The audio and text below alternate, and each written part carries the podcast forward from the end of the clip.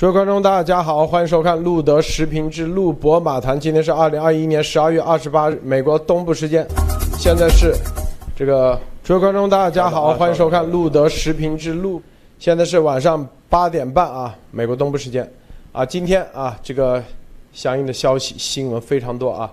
这但是我们其实这这些大家看到的都跟咱们前段时间啊所说的这些内容，实际上就是一一对应的。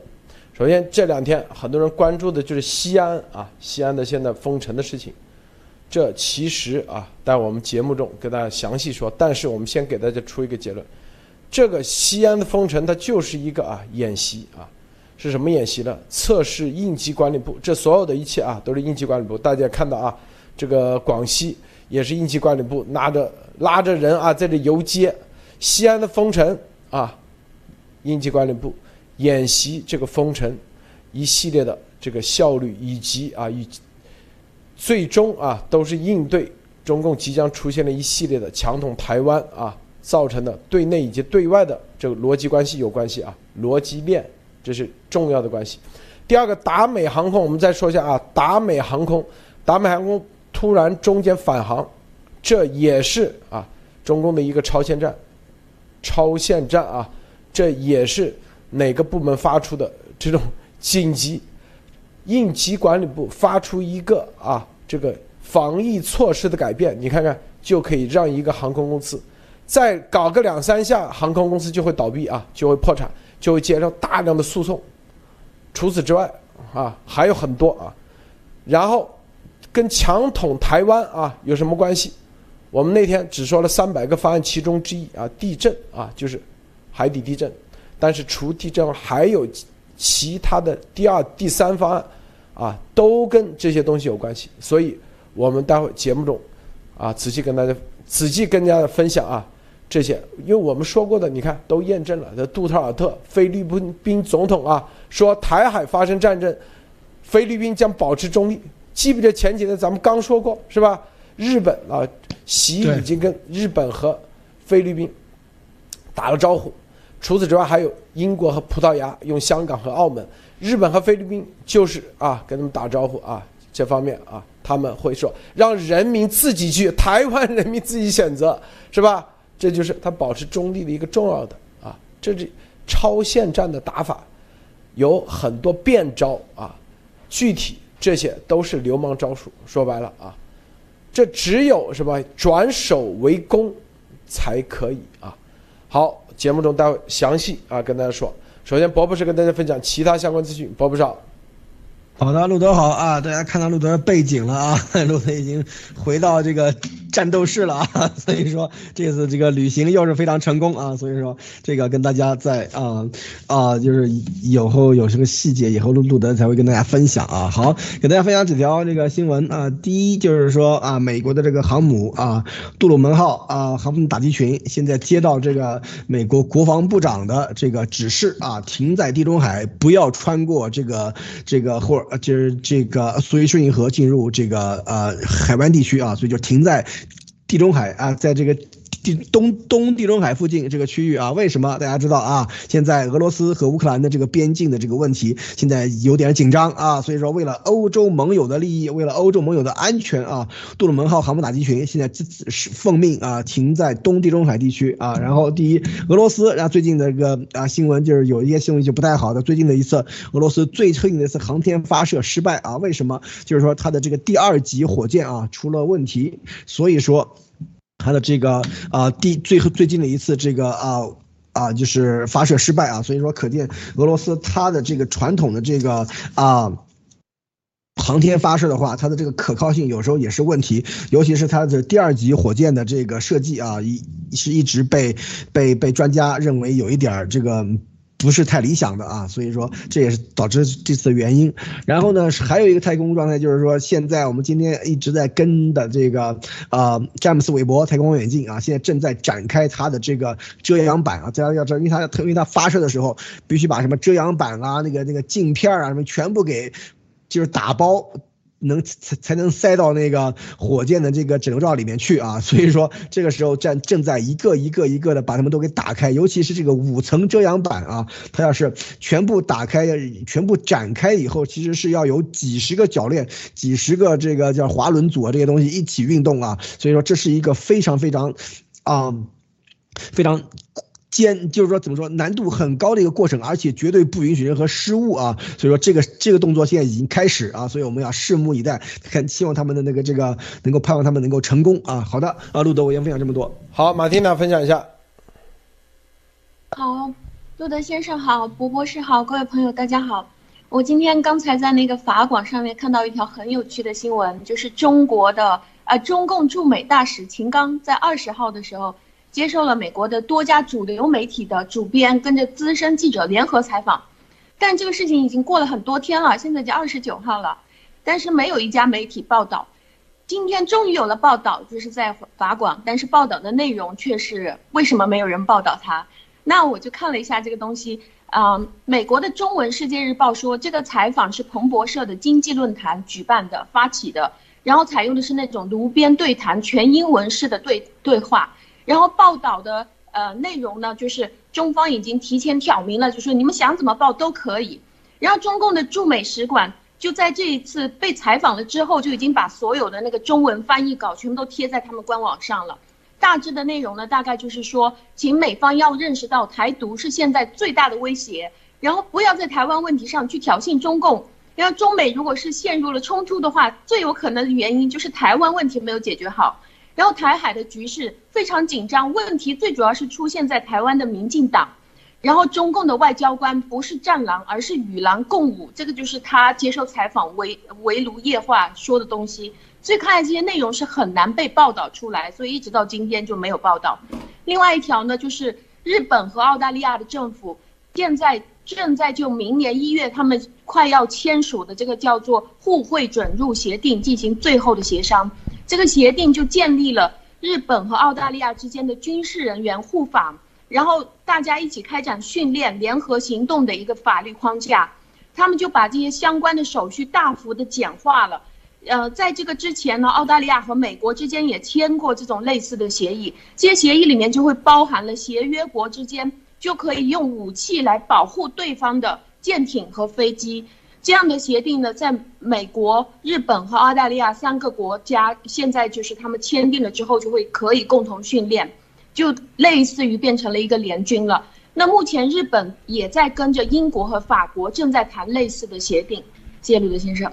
好，这个啊，这两天大家看啊，其实有一段时间呢，西安啊，西安封城，封城的，大家知道封城是哪里？就是应急管理部啊，应急管理部现在在西安封城，可以说。你看，陕西省应对新冠病毒什么肺炎疫情领导小组办公室，其实就跟之前的文革小组一样啊，掌管了一切，是吧？全部都由这个领导小组说了算。为什么在西安？西安绝对啊，习的地方，是不是？之前为什么在武汉？我们也跟大家分析了，是吧？什么原因？最早联勤部的总部啊，居然在武汉啊，这个总就军委的。联勤管理部的总部为什么在武汉，是吧？为什么现在西安？这些都是啊，都是说白了就是为后面一个，就是检验他们的正儿八经的军演。我们上次说什么叫军演？军演一定是有啥？有矛和盾啊！这个矛和盾，它一定是要实战状况下的检测的矛和盾才叫做真正的啊矛和盾，不能说，否则就是纸上谈兵。这不叫做真正的军演，是吧？否则就是演习，它是军事演习是啊。这是简武汉那次军演，我告诉大家就是啊，就什么，它有参演单位名单，第二参演的啊剧本类似于是什么呢？就是啊人感染了这个病毒，然后再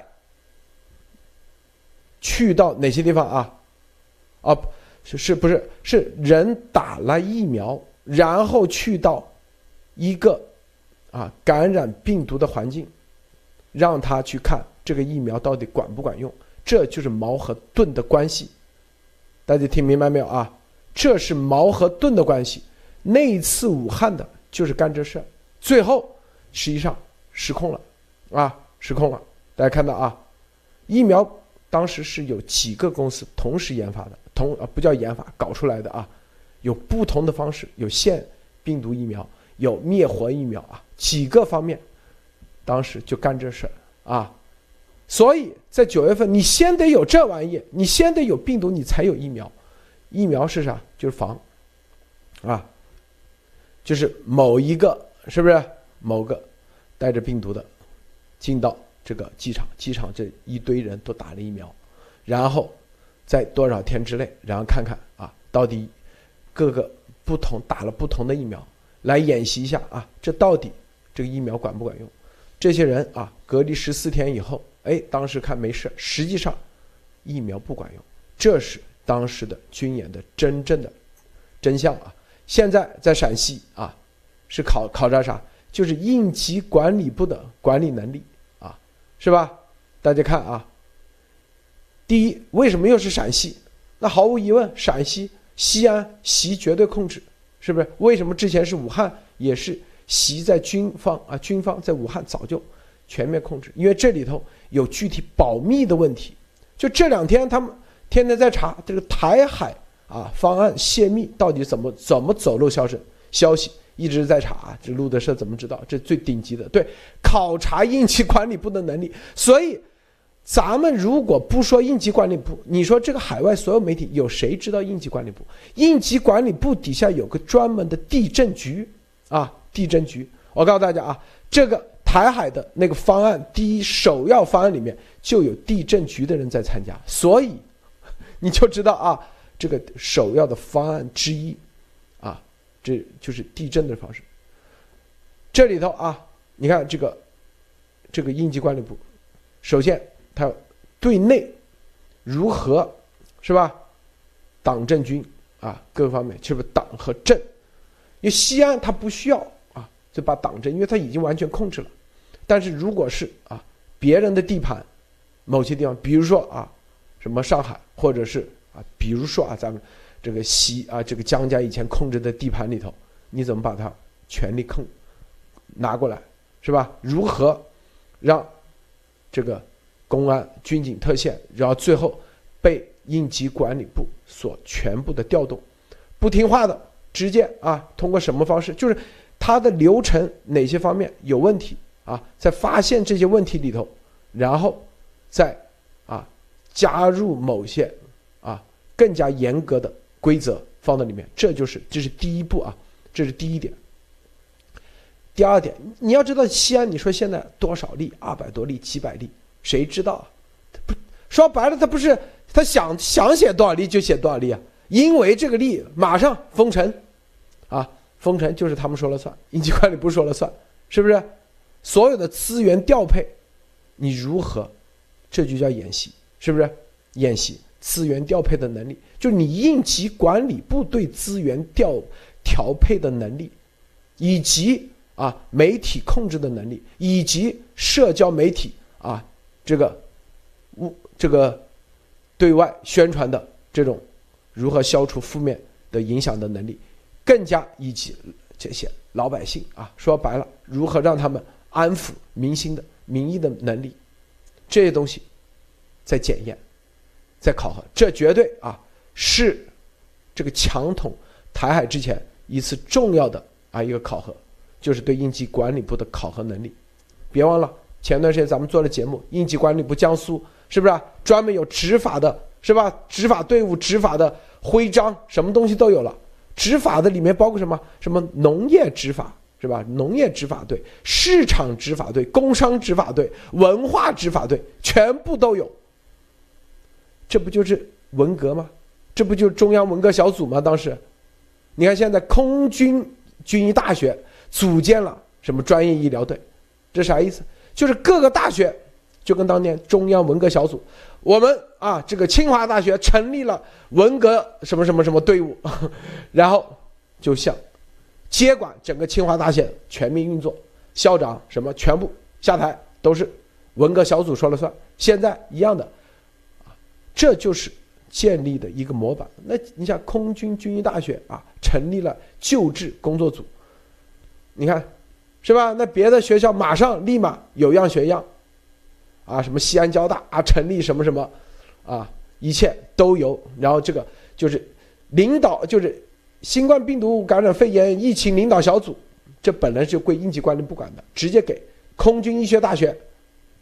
发了一个啊授权啊，就相当于这个颁了一个红头文件，空军医学大学啊，全部的这个救治都由这个什么什么救治工作站啊，专业医疗队，他肯定会分很多级别，什么队，然后办公室啊，然后他们说了算，然后就归他们那个，哎，你看经上级批准，这跟当年文革小组一样的，上级批准啊，你这个上海交大啊，这个王洪文组织的就成为。这个中央文革小组里头授权的啊，这个地方文革文革领领导啊，就是合法，就是造反合理了，是不是？就把这党政军权全部拿过来。陕西啊，西安，这是一次演进一步的演练，加上啊这个测试测验。至于你看啊，这个网上已经发出来很多，饭都没得吃，菜也没地方摆。是不是已经不允许出门购物？购物出去一个抓一个啊！这个是广西的啊，你看，这是啥？这不就是文革吗？这几个人穿着白衣服，因为他们说感染病毒了，拿着游街，游街挂着自己的头像，这不就是文革吗？啊，还把他视频发出来，制造这种恐慌，全程游街。这些白衣服的，我告诉你，就是应急管理部的，啊，底下的，这就是我们，是不是？应急管理部他的巨大的权力全部收集，这要为干什么所用？就是接下来为接下来啊，这个台海这个事情有关系。这个伯伯是。你怎么看？对这个这个最近的这个新闻比较多啊，大家一定要知道，因为最近从呃从一个月以前开始啊，这个路德社的这个消息里面有很多很多的是结合了情报的啊，就是说其实今年每一条情报的话都有相应的这个新闻和相应的后续的这个中共的动作，但是因为实在太多的话，可能大家的注意力就比较分散啊。但是大家可以看到这里面都是有相应的这个这个对应的啊，尤其是你看像西安这。这样的事情，西安这个事情就是很明显的，是在演习这个应急管理部门在真正出现需要他们应急管理吧，就是说接管整个城市、接管整个城市的这个这个这个政治系统、管理系统的时候，到底要怎么操作？而且到底是有有没有人会反抗，有什么样的反抗啊？以及这个民众可以承受多大压力啊？像这些东西的话，都是需要经过测试，然后得到相应的数据的啊。所以说，这个时候大家可以知道。西安的这个测试成功了以后，那这个以后在全国的其他的地方再进行这个啊，就再再进行这个管控的时候，就有这个啊，就是。先例可循了啊，所以说在这个时候啊，对于老百姓的心理啊，什么各方面也都有了非常详细的这个掌握啊，所以这里面大家一定要看到，中共他的这个他是以这个啊抗疫以这个为名啊，就是说这个疫情的这个管理防控是最大，所以说这个时候所有其他的一切，包括当地的城市原有的这个啊所有的这个政，就是说各种系统啊都要都要为这个东西让路啊，所以说这个里面可以看到是非常非常。大的一个动作，这也就是说验证了我们前面的开始说，整个的这个中共他以后会用这种这个应急管理的这个方式啊，完全取代各级政府的职能，所以说这个时候才是真正的让整个呃国家能够能够达到一种军管的这种目的啊，所以是非常非常恐怖、非常非常邪恶的搞法，而且现在很多这个西安的老百姓都已经能够。感受到了这个这社会主义铁铁铁拳的这个厉害了啊，所以说这个时候才可以看到中共它下面的一步将要做什么。它因为细胞子在上面的话，它只能会更加的这种丧心病狂，尤其是在它最近这个压力变大，压力呃越来越大，而且这个对于这个啊到底一些走路的一些消息到底是怎么样啊，这个流出的这些消息他也不知道的这种情况下面，那当然是越来越这个感觉到啊这个。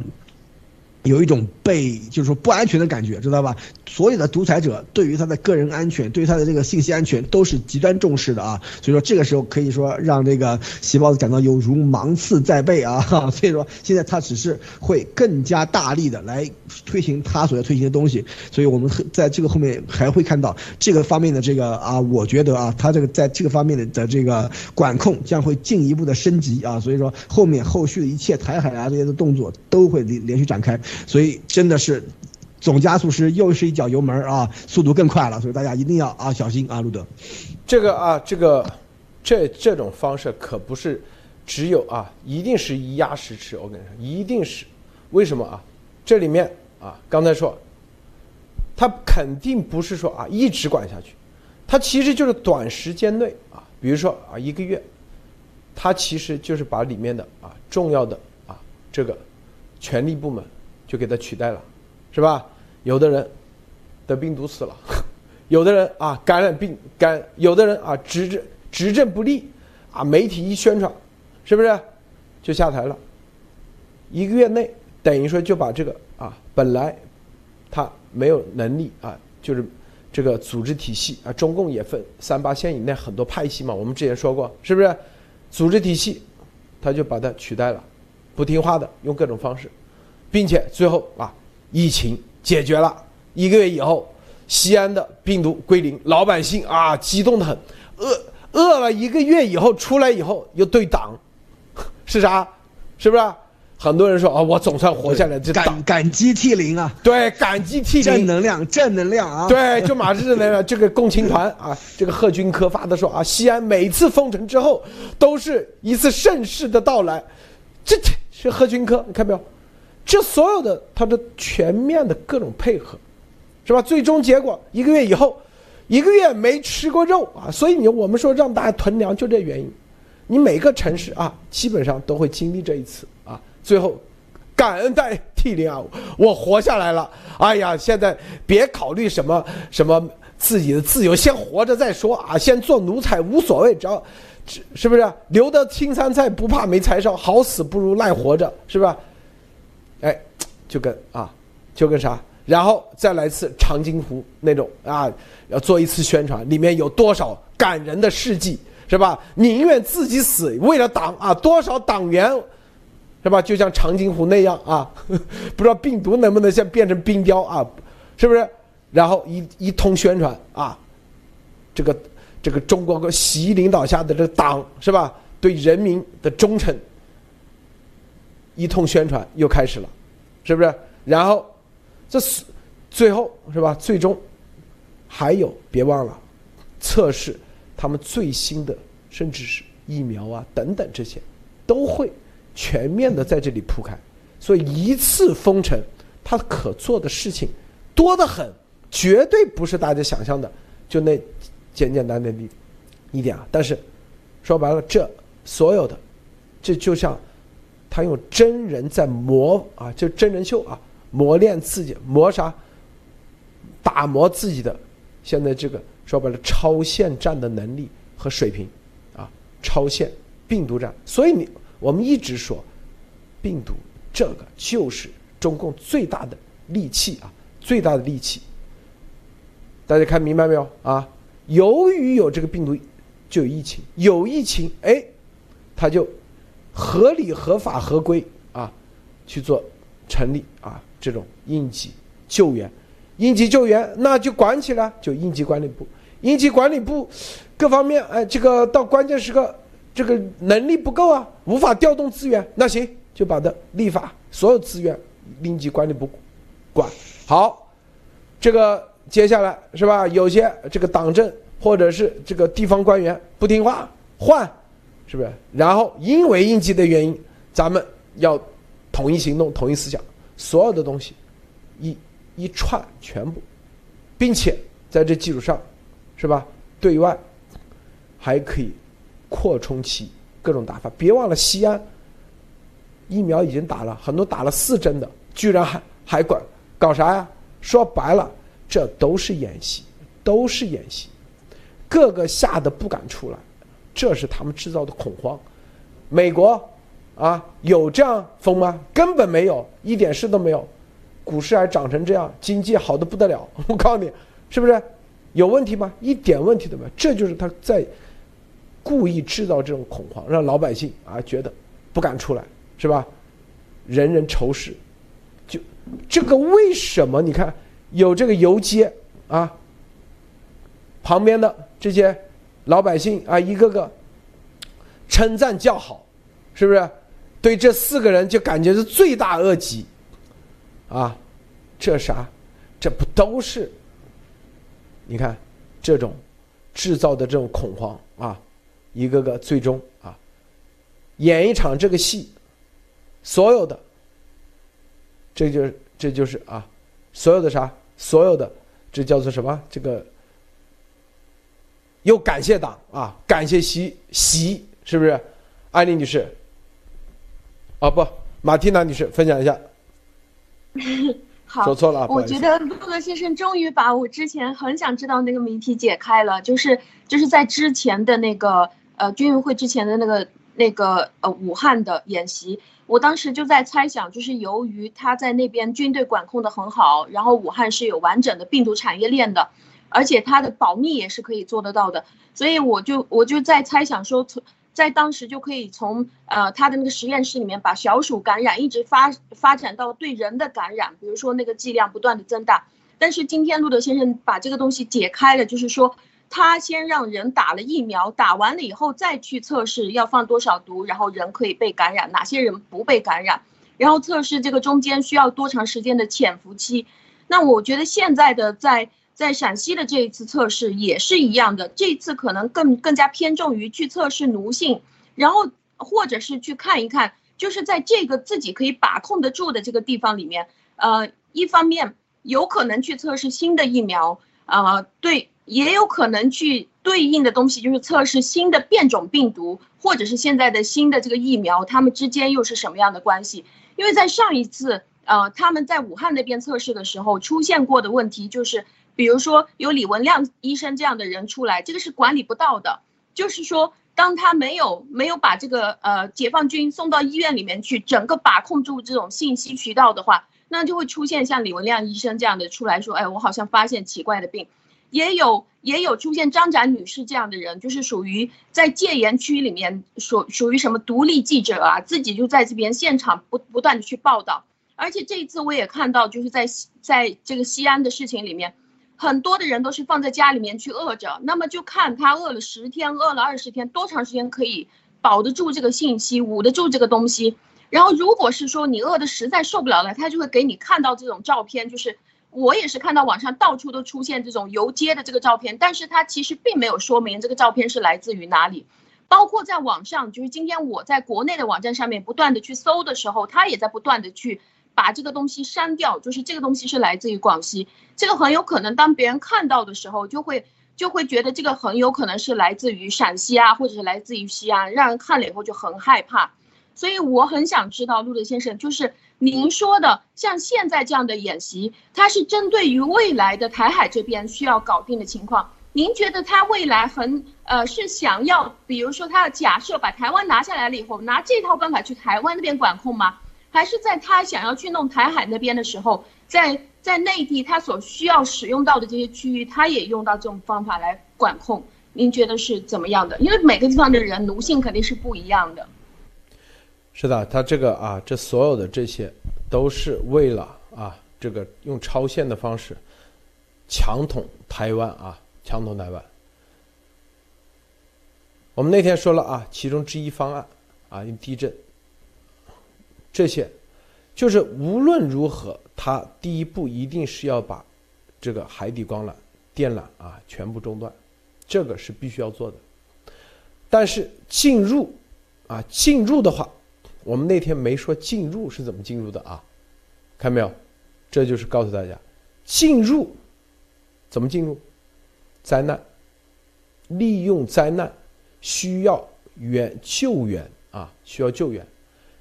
很多人说啊，怎怎么可以有救援过来？国民党，啊，内部的，就是中共在中联部在台湾内部的啊，相应的国民党的，甚至民进党啊，有些买通的一些这些人士，是吧？先四十八小时之内政变，政变完以后要求啊，因为那时候你所有的海底光缆全都全都已经中断，说白了他们说了算，他说啥就是啥，是吧？最后需要救援啊，这救援那一定是应急管理部上去救，应急救援部啊，所以应急管理部里头有地震，有地震救援，有医疗医疗救援。这叫啥？人道人道救援。你美国国际社会敢管得了吗？是不是？他不是部队，他穿着白衣服进去，实际上就是部队，但是他是应急管理部，我打着人道救援的，是不是？进去，台风、地震，是吧？甚至病毒。啊地震救援，然后岛内的主动要求啊进去，然后根据这种方式，然后现台湾不是也在也在有的时候封城吗？是不是封城？郑重其招，我告诉你啊，这就是郑重其招。救援表面上是救援，实际上就是啊渗透，就是真正的啊配合。做很多事情，最终，然后，是吧？就跟这个，就跟这这个香港一一个概念，香港，你关键的部门只要被他控制了，背后顶个枪，是吧？比如说蔡英文，那直接宣很多事情，他就全变了啊！很多事情变的是不知不觉，啊。对台湾没有在没有封城啊，没有封城，但是，啊没有封城过是吧？但是好像我我看到就是说，是台湾人没有出来是吧？自觉的没出来啊？对对对，应该是自觉没出来，没有封城啊？我说错了啊，没有。但是他的那个就跟有没有落克当过啊？但是我看到台湾好像没人出来，我还以为是封城了啊。在救援的情况下啊，救援的情况下。你给点粮食，你看就是你看这没饭吃，啊，看到没有？这就是我们跟大家说为什么要储备粮食，啊，不仅仅限于大陆，也包括台湾，台湾地区啊。你到时候，啊，你就被别人给掐着脖子去了。说白了，就跟那委内瑞拉一样，啊，可能一袋米就换你多少东西啊，换你。投个啥票？很多人没这意识，但是到一定时候，你中共他做的这个，做的这个啊，智库做的这个方案就是往这方去推动的，啊。台湾没有像中共的应急管理部门部门，它名字不一样啊，名字不，它的权力没这么大啊，一定一定也有相应的应急救灾一个这样的，但是没有这么大的权力。中共的这个应急管理部，他权力已经是啊，基本上通过西安这次演习完以后，可能啊再搞几个城市，啊，就一西安是演习，接下来可能啊什么江苏啊是吧？然后有些地方慢慢的就全部权力全收回来了，接下来他就用这个方式往外扩张，拿下台湾，这是习文治武功啊最重要的一步，因为这是他。要登基，啊，超越毛的最重要的一步，超越毛他才可以登基，啊，不超越毛他登基不了。我们前两天做节目说了吗？二十大连任，这为什么？就是要对台海台海进行统一啊，是吧？这个党是吧？这个几十年的啊统统一啊伟大事业啊统一的事业啊，到习这里已经做好了各种准备。国际环境啊，国内环境啊，都已经具备，在这个时候贸然啊更换领导人，对于这个党的伟大事业极其不利。所以我建议还是由习主席再干一届啊，是不是？底下人马上有附和，是不是？一个个是说太对了啊。然后比如像李鸿忠这种啊，马上附和，马屁拍的比谁都响，是吧？甜的。啊，这马上啊，政治局投票表决一下，一看，很多人本来不想举手的，一看啊，都举手了，赶紧啊，是不是？全部举手通过啊，那就这样吧，是吧？啊，习可能还就跟那个当年邓小平一样啊，邓小平不是八几年说啊，不是我不想退休啊，是人民群众不让我退休，知道吧？啊，然后曹长青马上写一个在《深圳日报》说啊，我同意习主席退啊，邓邓邓小平同志退退休，谁说谁说不同意你退休了啊？一定做个高风亮节啊！说习说，哎呀，这个是谁都可以做嘛。咱们要相信党嘛，是不是啊？最后还是你来啊？那我就就跟毛一样，演个戏嘛，就这样啊，高风亮节一下，最后往那一坐。对啊，博博士。对，这个就像中国古代那些劝进的一样啊，是吧？黄袍加身的那种，是吧？都是这个底下的人要我做的，我是没办法，是吧？他们一定要我这样的，是吧？所以我也只好这样了，是吧？所以说这个里面大家都要知道啊，因为为什么？我们以前我在我记得在去年的这个节目里面就跟大家说过了啊，就是说。中国现在的这种状态下面啊，你要想有那种不世之功啊，已经很难了啊。能够留下来，能够让你有不世之功的地方，除了台湾和这个祖国统一啊，就没有别的任何东西了啊。所以说，习是一定要抓住这样的一个机会的，因为他除了这个机会，他没有别的机会啊，对吧？你像被这个什么呃那个俄罗斯和这个前苏联。吞并的那些土地，他也不敢要，对吧？印度他也打不过，是吧？所以说，只有台湾啊，而且是一个牵涉到这种民族感情的问题，所以说，习是一定要拿这个作为幌子，这是第一。第二就是说，习记不记得我们以前在讲这个选战的时候啊，美国选战的时候，曾经跟大家讲过这种战时总统这个概念啊。虽然当虽然后来情势没有往这边往这个方向走，对吧？但是。但是我们当时跟就跟大家讲了，战时总统是什么概念啊？就是说，为了在战争时候保证保证的这个这个国家的这种这个啊政策的这种连续性啊，就是说总统可以暂时不换的。所以说，当时呃美国二战的时候，罗斯福是吧，是唯一的做了那么多届总总统的这个总统啊。所以说。从那以后就再也没有了啊，所以说在这个时候的话，我们可以看到这个习他想利用这样的这个机会的话，他唯一就是的唯一的机会啊，就是说要把台海搞乱啊，把台海搞乱了以后，这个时候就可以说，哎，你看有冲突有战争，现在这个时候我啊要继续的要保持这个这个这个政策的连续性啊，这个时候临阵换帅这是不行啊，这个东西于于于国家于国家于民族都不利啊，所以说底下再有一帮马屁精啊来劝进啊，来继续这。这个拍马屁，大家要知道，因为很多马屁精的话，他是看着这个这个主子啊，想要什么的话，他们立刻就会自己去自动自动开始，都都不用这个提醒的啊。所以说这是高级马屁精啊。所以说到这个到时候就你看啊，这个习总就半推半就，哎，为了祖国和人民，我就豁出去了，是吧？我就再干一届，是吧？所以说这个里面大家一定要知道，很多游戏都这么玩的啊。所以。把台湾和台海的这个危机啊，把它给搞大，搞成一个真正的危机啊，这是一个啊大概率事件，就像我们以前跟大家一直说的一样啊，这个叫什么？这个。危机管控啊，这些东西有这个危机啊，当然要管控，对吧？没有危机，这个制造危机也要管控啊。所以说，这个西安就是明显的一个例子啊。到底西安到底这个疫情情况是怎么样，对吧？就如果是按照西安这个标准，对吧？有有那么点人确诊的话，就要封城，就要封成那样的话，那那世界上几乎所有城市，包括美国、欧洲的所有城市，全部要封城啊。所以说。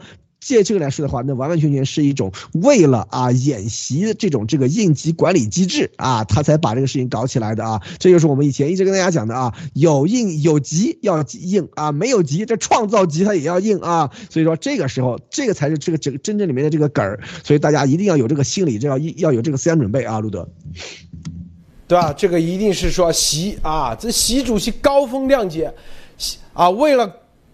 党为了国家，为了人民，是吧？牺牲自己，这个叫做天伦之乐啊！再干四五年，底下一，然后马上这个中宣部的再干五年，再干五年，底下，我讲，后来哭着喊着。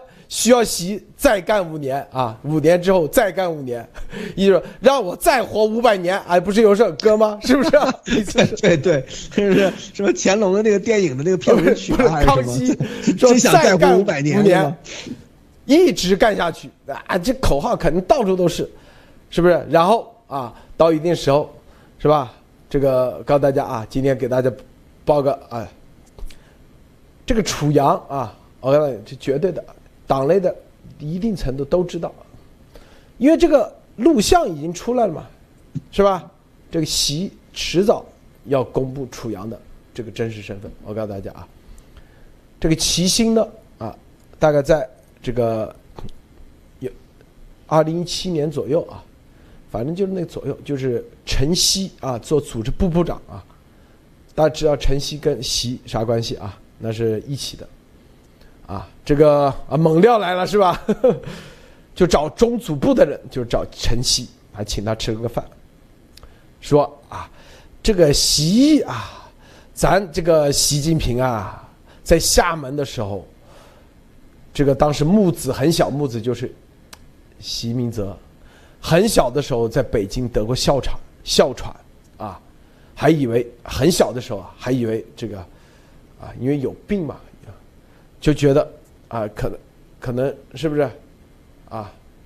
有个指标啊，就搞了个二胎指标，二胎指标不不是啊？后来证明是误诊，二胎 就是找个医生开了个是哮喘，就是最对。然后哮喘是一会儿好嘛？又可以一会儿说没有嘛？是不是？这咋咋判断是吧？说到南方生活后就没有发生啊，因此在一九九五年就搞了一张准称证。因为，啊，彭丽媛啊也曾在一九九八年啊流产，是吧？所以呢，这个二胎二胎指标有了，所以找这个这个晨曦啊，找组织啊，就是走个过场嘛。说白了，晨曦就是习的人，是吧？意思是说，啊，因为有二胎指标啊，当然了，一定不会承认这个楚阳是谁谁什么为国际象棋冠军啊生的。对，有二胎指标就没有没违反组织党组织的原则，是吧？这个计划生育的原则有二胎指标。彭丽媛呢流产，所以呢，这孩子从哪来的？看他们怎么编啊，看怎么编。但是意思说，这意思到一定时候就要把这个公布出来啊，公开，甚至反正各种各种各样方式说啊，这个。说啊，什么试管婴儿都可能都有都有可能，反正就是说有个二胎，因为有二胎指标，所以这符合组织的规定啊，是吧？专门找中组部，还请他吃了个饭啊，啊，很多啊，并且是齐心啊，对外说是绕过习近平家宴请的晨曦这样去做的，明白吧？啊，意思说这是齐心。自己啊，自己在那里有意思啊。具体详细的会这个会员节目，待会再跟大家讲详细说这个来龙去脉。这里头也有家庭录像的啊，啊，也有家庭录像，因为这个骑行走哪里都要拍个录像啊。很多保健医生都看过这个录像。皇帝那个时候他不是皇帝，九五年他是啥皇帝啊？是吧？那九五年。啊，他不是皇帝，是不是？是讲的是他当了皇帝之后，是吧？这过去的事情啊，这组织组织上有个方式，如何把这谎啊给他圆过来，就这意思。这个马蒂娜啊，说说这。哎，哎，我觉得他这个故事编不圆呀，他这个楚阳。九五年就出生了，九八年的时候，彭妈妈才被才被宣布是那个不孕的，是吧？那这个孩子又是哪里来啊？那楚成不就成了代孕妈妈了吗？就是，而且这个孩子，呃，又不能说成是那个彭丽媛自己的孩子，或者是说，在这个过程里面，他就要勉为其难的把这个自己已经看了那么多年的这个，就眼睁睁的看着他长大的别人的孩子，说成是自己的孩子。啊，那在外外界的这个楚成就变成了一个代孕妈妈，嗯，然后我刚才有注意听到，就是陆德先生说这个是齐心绕过了席，呃，在外面想要自己去把把这个事情这样运作的，嗯，我不知道是齐心是什么时候绕过了席，在外面运作这个东西，嗯，博博士您怎么看？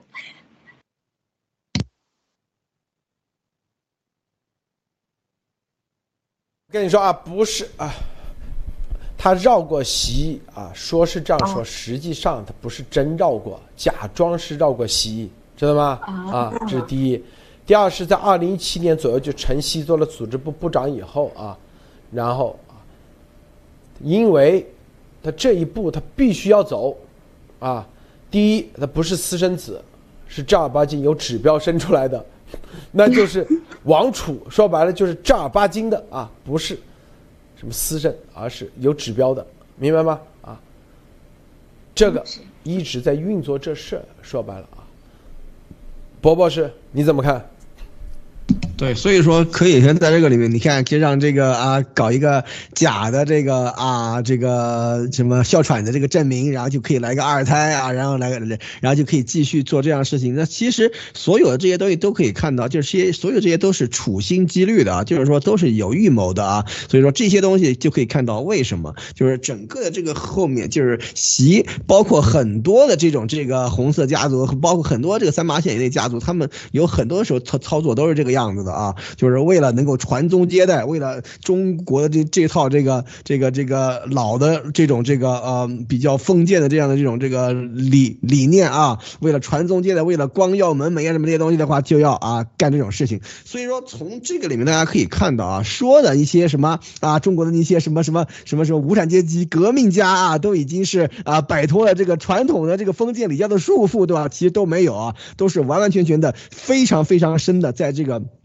在这个封建礼教里面是是是是是陷得很深的啊，所以说这些东西都是拿来就讲白了啊，就是说那些话都是用来骗老百姓的啊，真正的他们的做法就是跟中共国古代的皇帝和这个贵族啊没有一点的差别啊，所以说这点大家一定要要要看清楚的就是这个样子，就是他们其实所做的事情和他们所讲的东西是完完全全是两套东西啊，所以现在这个时候可以看到呢，这个啊小王子对吧，生下来以后就养尊处优怎么。不用说，那以后仕途也是是任何的平民的孩子所不能比的啊！所以说这个里面大家可以看到，真正的习，我一直觉得他是把比这个邓江湖还要恶劣的一点，就是说他完完全全就走回到那种这个封建这个专制帝王的这个老路上去了啊！所以这就等于把这个啊中国人走了一两百年的那个摒弃封建。帝制的这样的这条路又给走回去了啊！虽然说这个名叫啊是什么国家主席对吧？军委主席对吧？其实他做的跟皇帝的事情是一模一样的啊！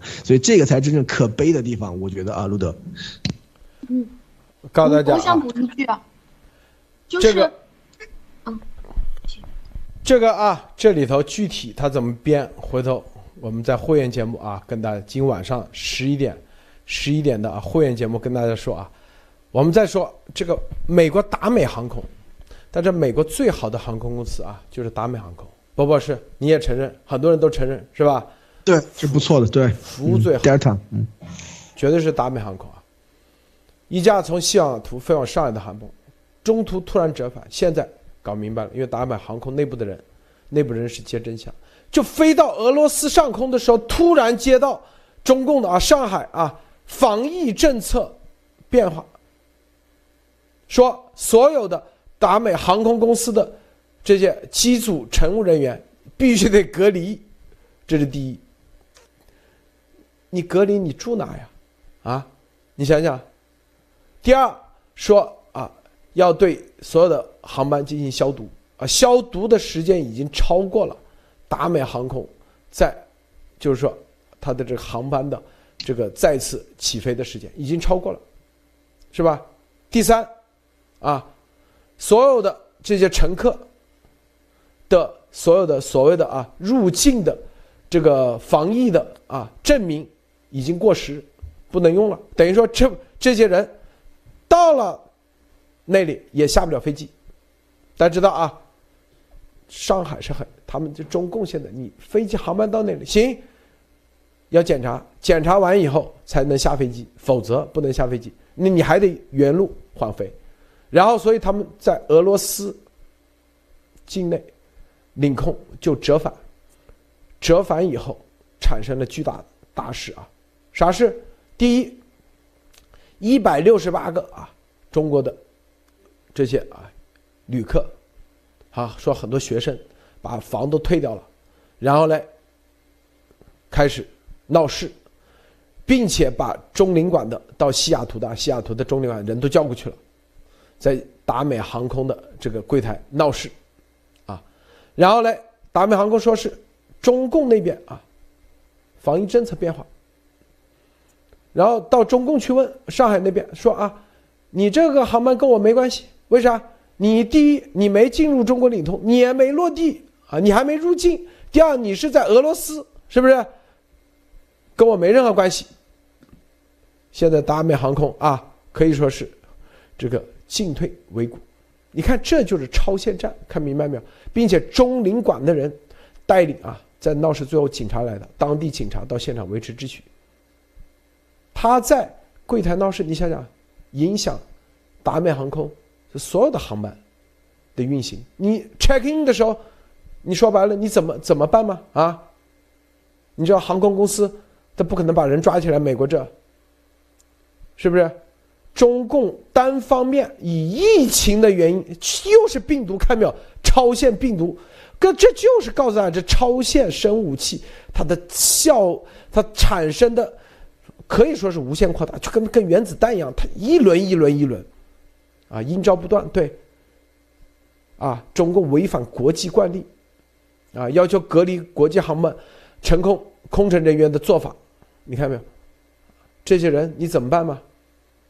啊，并且是在别人达美突起飞以后，飞到快到俄罗斯了以后，然后他来个疫情政策变化，并且专门打的是美国最好的航空公司，服务最好，效率最高，啊，这打法大家看明白，就是要把你搞垮，然后接下来这一百六十八个中国旅客，在中共的啊。怂恿下肯定会起诉达美，啊，你面临着不断的诉讼，并且，你看还会啥？面临中共接下来的什么对达美的什么什么航空啊各种管制或者是啊什么罚款啊等等，你要知道，因为任何这种大航空公司，它在任何机场都有自己的航站楼，专门的，你看达美，它绝对是。它之所以牛，就是因为所有的机场都有达美的专门的固定的航站楼的固定的这个 gate，一般小公司是搞不起，大公司才有啊，才的。因为你在上海机场有，所以你有固定资产在那里，有人在那里，他就可以对你进行一系列的惩罚、处罚，所有的东西。这招多狠！这这就是超限啊，生物武器产生的超限生物战产生的连锁反应，先把你最牛的航空公司给你打趴下，股市股票进行各种影响。接下来呢，你想想啊，再来个防疫标准的提升啊，改变，那另外一个航空公司不又死了吗？啊，你经得起几次折腾？大家想想。博博士。对，像这样其实是非常过分的一点。为什么？就是说他都已经飞机在空中了啊，他说啊，你的马不能用了或者怎么样？他完完全全是用的是中国的那一套啊，疫情防控、疫情的这个啊防控的这个体系啊，来给这个啊航班啊国外的过去的航班人为的制造麻烦。为什么？就是说，因为他说防疫最大，对吧？在中国说这里在在在这里这个疫情防控就是就是爷，对吧？就是王王法是吧？我说啥就是啥，你你必须听。是吧？那那这个时候只能够没办法啊，往往回折或者怎么样，所以说。其实还好啊，是那个达美他们是往往回折返了啊。如果不折返啊，继续飞飞到了目的地以后，全部全部关个大概大概五十几天啊，那那才叫可怕啊，是吧？所以说这个里面大家一定要知道，中共他现在利用这个呃这个航班的这个事件的话，它一样是可以作为这个这个疫情管控。比如说后面这个啊呃，比如说在冬奥会期间对吧，有这个外国的这个这个啊运动员飞机啊到了上到了比如北京。上来以后啊，因为你们这个啊被暴露在这个一一，就是说有有人确诊或者有人阳性或怎么样，你飞机上那好，所有的人全部拉去隔离啊。所以说从这里面来看的话，对于这个啊。跟国外、跟西方交流的这些所有的这个渠道，中共它都是有这个可能性以及有这个能力去把它关掉的啊。它这个意思就是要给这个达美啊这样的公司一个下马威，对吧？你是要运营中国的这个航线，那你就得听我的，你所有东西都必须被我控制。我说怎么样就是怎么样，我说你能来你就能来，我说你不能来你就不能来啊。所以说这个里面它完全是以这种这个疫情的这种防控为借口啊，来行使这个它在这种这个特殊时期的这种特殊权利。为什么？它就是说要让要让你包括这个海外的这些公司，包括这些达美这些航空公司，都要习惯啊，我在疫情之下的这种这个啊非常的这种处理方式，就是说啊，中共想干什么就干什么，想说怎么样就怎么样，不能有任何的这个啊就是疑问或怎么样啊。所以说这个时候才是真正恐怖的地方啊！现在要把整个的这个啊。疫情的这个就是说这个应急管理啊，应急管理机制推广到世界各地去啊。现在你看，在国内搞已经不过瘾了，现在可以把手伸到国外，往这个国内的这个交流的这个交通的这个航空公司里面去了啊。所以说，这个应急管理的这个威力真的是非常非常巨大，而且是它真的是无处不在。而且像这些这个航空公司的话，你还没有办法，因为你有这个航班的话，你就要直飞，对吧？所以说这个里面才是真正后面这个问题所在的地方。因为因为你看像达达美。这家公司是是吧？财大气粗，要是小点的公司，一一个星期来个这么两次的话，早就破产了，是吧？所以说这个时候才是真正的中共能够玩这样的一些伎俩啊，路德。对啊，你看啊，这就是啊，现在其实是中共根据这个，他在主动出击啊，主动出击，这就是我们说的他的很多方面啊，已经准备差不多了啊，正在全面测试啊，他的这种。测试啊，对国际环境以及国际国际环境的这种抗压能力啊，一点点啊，一点点加码，一点点加码，直到加到你最终崩断，最终啪啊，台湾就跟香港一样，不断的一点，你像这个，这就是流氓打法啊，你到底谁谁有啊，谁有理谁没理？讲不清楚，是不是？回头啊，应对这些乘客，达美公司那就必须得一个个去应对。那至少有一点，那对于达美公司来说，那乘客，你那达美绝对是损损失啊，毫无疑问，至少油费损失了吧？啊，来回这个时间段损失了，还有啊，这些乘客接下来啊，什么起诉、应诉这些东西。啊，甚至声誉，这是一种损失。那那接下来，啊，对于中共来说，啊，那达美他就要巴结上海这个浦东机场，甚至要提前尽可能的提前知道，啊，这个防疫政策有没有变化？那找谁呀？你去，我告诉你，你去现在你去地震区投个标试一试。地震局局长他都没话事权，他说：“哎，这个标最终还是应急管理部说了算。应急管理部谁说了算？肖杰，肖杰那里啊，你只要认识这个史英英啊，他情妇啊，是吧？你就可以把这标拿下。就是这最后，哎，这些达美被中共训练的，一定马上有一个，我告诉你啊，有一个这样的中间的。”拉关系的啊，这个拉皮条的，各种啊，我们帮你搞定。达美航空马上立马啊，感恩戴德啊，对这个中间人是吧？啊，我帮你找谁谁谁啊，打声招呼，你这个事就过去了。一百六十八个乘客也不会起诉你，然后中国领事馆也不会拿这个事做文章啊。下一次提前告诉你，哎，那达美航空是不是就跟他们搞在一起了？还有原则吗？没任何原则了。还有自由，这些美国价值观没了，它生存第一。好，今天这个，明天那个，一系列的不就全搞定了吗？所以，用这种方式啊，根本就没有任何协议。因为本来你知道，所有的航空公司跟当地都是要加入 WTO 啊，记住 WTO 里头有相应的协议的。但是在这个事情上，你没得告。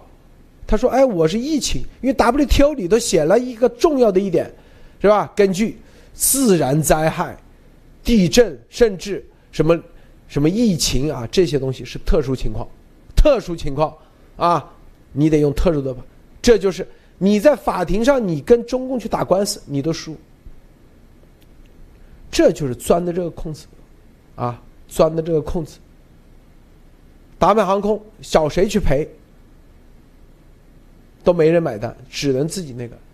唯一那个老板唯一想的就是下一次不要再出这种情况了，赶紧找关系，搞关系。对不可抗 力之因素，找关系就正中其下怀。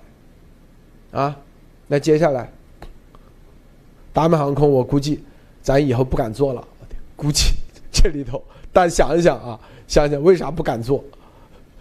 这个，马蒂娜，你怎么看？嗯，我觉得这个阴招是真的非常非常可怕的一件事情啊！就是可以看得到，中共现在使用的这些阴招都是让别人实在没有办法的。他的这个飞机是已经飞了六个多小时的时候，才突然之间告诉在飞机上的空乘人员说的，呃，这边由于疫情的原因，啊，那么导致你们必须现在需要全部返航，因为现在你们全部都不合格了，不能入境。所以就在大家下飞机了以后。最大怒气的时候，最大愤怒，什么情况都不知道的时候，而且机组人员很可能他们也并没有得到这个书面的通知，就是根本就没有证据可以证明他们在飞行途中得到了这个通知。那下来了以后，大家最发怒的时候，他去找一些这些中共大使馆的人啊，还有这些所谓当地的华人团体啊，一起去参与在这边把这个事情闹大，因为因为很可能这些人本来他们就是。一肚子的怨气就已经够难受的了，但是也有可能他们根本就不想去闹。那如果是让大使馆这边唆使的人和这个当地的这些华人团团体的这些人混在他们当中，装作比他们更加愤怒，装作比他们更加痛苦那个样子的话，那就看起来就是这个事情闹得特别特别大。然后也像刚刚博博士所说的，如果这个事情这一次。呃，华美航空它已经对外澄清了，因为现在已经可以在媒体上看得到这个东西报报道出来了。如果这个澄清是没有效果的，或者效果很低的，那么他就可以继续这样去做。如果这个澄清以后效果是很大的，那么就就是大家通知他说以后你必须要在飞行之前就一定要通知我，那么他很有可能就会让你已经飞到了这个目的地之后，他再来去隔隔离你 N 天的时间。但我觉得中共在在这种阴招上面是现在对外所有的关系，他都把它搞砸，就是为了在中间这样去使阴招。叶鲁先生，伯博士，你怎么看？其实我觉得这个整个的这个问题就在于控制啊，就是说从这个自从疫情开始以来啊，大家觉得最大的一点就是说有很多有，尤其是像中共政府这样的这种这个集权邪恶政府的，他的他的这个所需要要想要的东西啊，就是对于一些东西的直接控制啊。所以说，在这个西方的话，因为人权这些东西的话，像中共的这个渗透还很难进入，但是在中共自己的这个地盘上面的话，他完完全全要让这个啊。他的这种这个控制一切的这个权利啊，深入人心啊，所以说现在我们在可以看到有很多的这个非常让人感到不安的情况，就是说，比方说西安这次这个封城，对吧？西安封城里面啊，年轻人啊，这个二十岁、三十岁左右的三十四、三十岁以下的年轻人特别配合啊，配合都程度特别好，对吧？真正老一点的人还知道去抢抢粮啊、抢水啊，干这些东西。真正饿肚子挨饿的都是二十岁、三十岁的这些人，为什么？因为他们从小生活的这个环境就是一个一个相对于啊。就是说物资比较充实，相对于这个呃比较从小教育的比较乖的啊，没有在这种这个。艰苦的斗争环境里面长大的，就没有像像在六零年的时候饿过肚子的那种啊，所以说这个时候才是发现这些人真的是很好管啊，非常容易就很可以控制住。而这个时候，中共他他他他在西安的这样的这种控制的这种实验啊，这种练演习啊，就可以说是圆满成功了。而现在中共正在把他的这种这个控制力啊，就施展到其他的地方，世界其他地方，要把他的这种这个能够控制全局、能够控制事情的这种能力啊，发展到这个全世界各地。我我们所以可以。可以看到的，路德在这个节目里跟大家透露的这个攻台计划里面，他也是实验了其控制力啊，利用一些比方说人为的或者是自然的这种灾害啊，然后啊把你的这个通讯切断，把你的这个这个供电、这个能源、能源把它给切断，然后这个时候的话，那你就是完完全全就失去了这个整个的控制力。而相反，中共可以利用这种这个救灾啊这样的情况啊，防疫啊这样情况跟现在一样嘛，对吧？然后实现他所对所有方面所有的控制，而这个控制，它甚至可以是可以越过很多的这个本地的这个什么政府啊这些，直接上从上面到下面一竿子捅到底啊。所以说这点上面来看的话，这是在中共在这整个这个疫情防控里面啊所。发展出来的一大发明啊，所以说这就是这种中国特色这个民情和这个现在的这种这个一高压这种管理能够相得益彰的这样的一种情况啊，所以说这个才是真正的中共在这次这个疫情里面，所以能看出来它的这个真正的这个啊，就是让人感觉到非常恐怖的这种能力的这种地方啊，路德，这个这件事啊，对整个美国的啊这个国际航线到中国的这个国际航线。是一个巨大打击。大家知道，所有的航空公司飞机，它不是全额付款买下来的，它都是对银行专门有或者是租的，对对，都是银行贷款租，就跟你这开 Uber 一样啊。说白了，核心的就就是你每个月你的所有的这个卖票的费用能含能盖得住你的这个每个月的月供，你就赚中间这个差价，就这么简单。但是本来啊，比如说飞上海的这个航线，他啊一总共，比如说买了三三架飞机，本来啊在资在这个这个贷款的市场是不是说好是三年或者五年啊回本，接下来就是利润产生利润百分之多少的利润，但是现在突然还慢你至至少这一下，本来你是一个礼拜可以飞两次，你现在一搞。一个礼拜只能飞一次，你成本就盖不住了，是不是？对。达美航空那属于啥？那是民营的，中共的什么南航的国企央企，他赔钱无所谓，有纳税人韭菜给他补，是吧？他一个一个月啊少飞点无所谓，反正都是啊纳税人的钱，最后给他补。但对于这些。在华尔街上市的这些航空公司，打击就很厉害，因为你就还不起这些钱。对，而且路德，我要加一句啊，这个因为航空公司的飞机的调配，因为我是经常飞啊，所以说我这个是很清楚，它并不是说只是一个航班而已啊，它比方说是从，比方说啊西雅图飞上海，对吧？然后上海飞东京，然后东京飞曼谷，曼谷飞香港，知道它是一串知道吧？你只要一个这个飞机。脱脱链了的话，那后面的飞机全部要重新调配啊，能不能调得过来都很难说啊。这就是说，它一个航班会影响很多航班，所以说这个里面它这个这个影响其实是这种链式反应啊，不是说只影响这一个飞机和一一个飞机的航班和一个飞机的人啊，它是影响一串儿啊。所以说这一招其实非常非常的恶劣，为什么？就是说它完完全全就是说我只要我高兴，只要我只要我愿意，我就可以把你的生意给给完全毁掉啊。所以说这个才是非常非常邪恶的地方啊，路德。对。航班的安排，航班，因为它所有的航班啊，它这这条线，它这走过很多年啊，基本上利润率算的基本上差不多，百分之多少利润率，然后根据这个利润率，然后把这个本，这个银行贷款所有的啊，基本上就是固定的回报，就基本上差不多。现在要重新设计，比如说，哎，刚才伯伯说的很好，本来西雅图直接到上海，是不是加一次油还可以再飞别的地方？现在啊，上海停不了了，那你的下一个航班。你得考虑这个飞机里程够不够，是不是啊？你得考虑，啊，你不可能，比如上海是多少公里？大家算算啊，本来是啊，计划上海加油，然后还可以飞到啊什么澳洲啊等等，现在直接飞澳洲，你这飞机不够了，里程数你就得调配，所并且这个航班到底赚不赚钱，你的竞争力够不够，所有的东西全给你打乱啊，全给你打乱。它不止一个航班，所有到中共国的航班。全部都，你想它有多少个航班？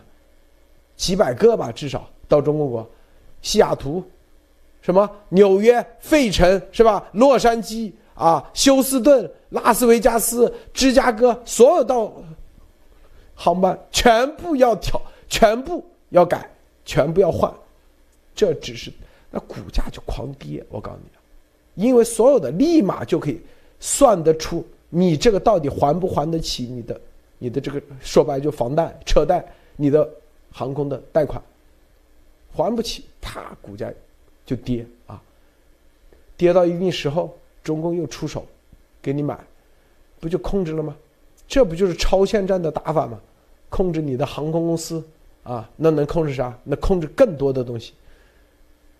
这就是你看，这就是超限生武器的威力。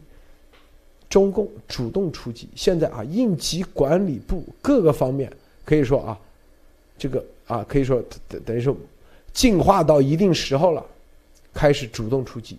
这次对达美航空的这个就是主动出击的第一步，接下来可能会有更多的，会有更多的航空公司受到影响。后面啊，你要知道这。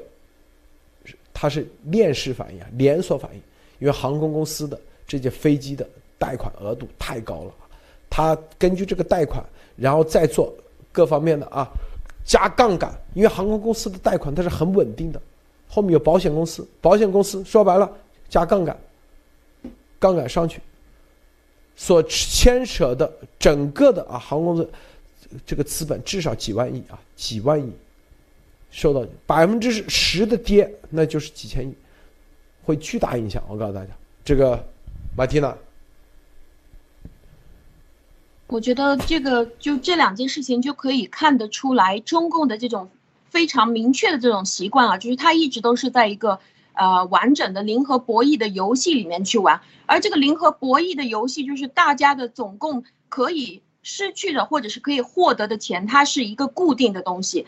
那他买通的中共往往能够买通的都是买通的关于一个输的确定这个东西是输，这个也就像中共国的很多的各种各样的比赛赛事，他要去买通你是为了让你认输，就是你在比赛之前你提前知道，如果是你认输的话，他就给你一笔钱，因为你赢你是确定不了的，你只能确认你是输，所以他在各种各样的这种超限战当中。他所要买断的这些所有跟他一起合作的这些人都是这样的情况，就是总共我们现在要一次性收割那么多的钱过来，或者是我们要把这个地方一次性给拿下，也就是假设他这个地方就不再经济发展了，或者是这个地方他就不再去再再往下去发展了，因为他对经济发展或者是对把这个地方管理好是完全不擅长的，他只对破坏是擅长的，所以我们要一次性收割的情况下。就是要损失那么多，那谁损失的是更多？谁能够在现在的基础上保得住？这个就和发展一点关系都没有。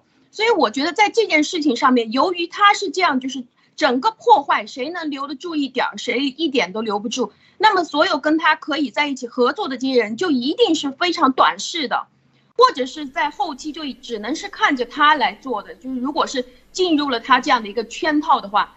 特别就是像台湾的这个事情，你今天提到的台湾的这个事情，如果是说台湾的海底光缆真的被他们弄断了，那要四十几天才能修复。他可以说我们研究了很多年，我们很会修，而且我们离台湾那么近，那台湾人就是被关在这个地方。如果是有一些卖台贼跳出来说我们要学习中国大陆，他们是有经验的，我们是没经验的，那他们管控的效果是最好的。台湾人也被困在家里面，没电没网，不能发声。那几十天的时间里面。他至少可以告诉你说，现在两岸的关系更好了，因为他们帮我们救好了。他也可以告诉你，现在的总统是没有办法应对这些问题的，可以见这个这个政府是非常无能的。所以呢，就是说，由由于现在我们的民选政府非常无能，给台湾人民带来了深重的灾难，所以一次、两次、三次，不管是多少次，他到最后一一定可以换得上他自己最想要的台湾版的这种临阵幺蛾上去，但是。我也可以在外部可以看得到，美国呃，就哪怕是现在的拜登政府，也是 N 次的强调说，这个台湾和美国之间的关系是坚如磐石的，因为他们需要的是台湾和美国一起去发展芯片，一起去发展经济，这个发展是可以给大家都带来共同的双赢的东西的。而习近平强调的这个东西是双输。谢谢卢德先生。博博士啊，最后最后分享一下，最后分享一下。好的，咱们咱们今天讲的这些，其实又是在以前的这个分享里面的进一步的这个加深啊。所以说，现在这次中共的这个应急管理部啊，它的这个应急部的这种这个封城演习的话，让中共的这个下面这个打法让大家看得非常的清楚了啊。就是说，应急管理部啊，就是小姐姐那一块，它能够完全控制一切啊，想把整个中国完全的，就是说说一一晚上全中国控制起来，这都是有可能的啊，都都是做。做做得到的啊，因为这在以前的话，这个政府，尤其是在比方说这个相对弱势的中央的情况下，这个就是说地方的势力比较强大的话，这种是很难很难做到的啊。就是说以前曾经大家记不记得，曾经在某一个时代，对吧？说啊，政令不出。政令不出中南海，对吧？现在不可能了啊！现在啊，应急管理部想要是在应只要有疫情的这种这个情况下面，想让你这个整个省、整个市完完全全纳入中央的这个统一管理，分分钟的事情啊！所以说。西安就是一个很好的例子，所以说这个一旦演练成熟了以后，它所有的数据分析了以后，所有的这些这个就是说这个整个的这个操作规程已经完全熟悉了以后啊，这个东西想要在全国推开的话不是难事儿啊。这是一第二，你看像文革的时候对吧？各个地方啊，各个地方造反派，各个地方的这个什么呃这个啊就是学生团体像这些东西的话，现在也已经完全搞起来了啊，各个地方都有都有这个相应的这个团体在应急管理部的。下面为什么这就是一个新的利益集团啊？他们只要有权利，他们就可以有利益。比方说，你看我们明天要封城了，对吧？所有菜全部全部从我这儿买，对吧？所有菜全全部从我这儿买，涨价十倍，是吧？所以说你要买爱买你就买，你不买你饿死，是吧？所以说在这个时候，大家一定要知道，这个里面都是有巨大的利益在里面的啊，都是有钱赚的啊。所以说从这个时候可以看到。而且第三就是说，这些东西封城封完了以后啊，整个比方说封了这么半个月，对吧？呃，四个星期解除了以后，哎，大家都还感恩戴德呢。你看，哎，我们又取得了抗疫的这个伟大胜利，是吧？你看，虽然我们饿了肚子，但是我们又挺过来了，对吧？是吧？是吧？是吧？就多难兴邦什么又开始啊，是吧？所以说这些东西大家要知道，中共这个套路就他就是说他。让收割你当韭菜，他把你管起来，他把你像畜生一样的关起来，你还要感恩戴德，你还要正，你还要正能量啊，你还要衷心拥护习主席啊，这就是中共的这些搞法里面最最邪恶的地方。而且，但是他们的这种这个，因为在国内的舆论的前置里面的话，他就让你觉得，哎，这些东西真的就是像他们讲的那个样子。但是大大家在这儿听的都是翻墙的啊，都是要有一个这样的一个啊。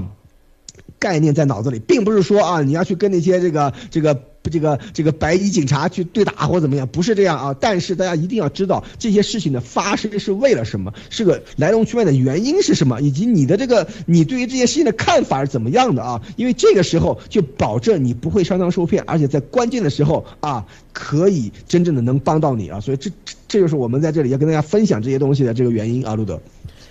伯伯的刚才一句话说的很对，就是。我们为什么说使阴营啊？这些就是告诉你，这个阴过往的权力啊，被他们收割收集以后，新的利益集团又形成了，明白吗？是这个意思。对，并没有说啊，把别人什么疆消灭了以后啊，增加这个这个权力归人民了，没有，还是继续的习认可的那那些人，并没有啊，记住这一点。这是最关键的，换了一帮白手套而已，一样。对，就换了一波人而已，更狠。对，就别啊，对，更狠。对，别激动的啊！你看啊，总算把江西真灭了啊，开心，跟你有啥关系啊？就跟啊，把王岐山灭了，跟你有啥关系？没关系，新的利益集团又形成了，是不是？这就是我们说啊，这是傻乎乎的哎。这有人还还支持什么啊？支不反习啊？觉得习是那个，这就是我们戳破最大谎言。什么习是什么千年圣君啊？好像这把江什么盗国贼灭了，习就是无我了啊！一切权力归人民，胡扯！他已经形成新的利益集团，已经形成了，并且正在形成中，啊，越来越扩大，并且比以前更狠、更毒。这是最关键的啊！这个咱们今天节目就到此结束啊！谢谢博博士，谢谢马蒂娜，谢谢诸位观众观看，别忘了点赞分享，再见。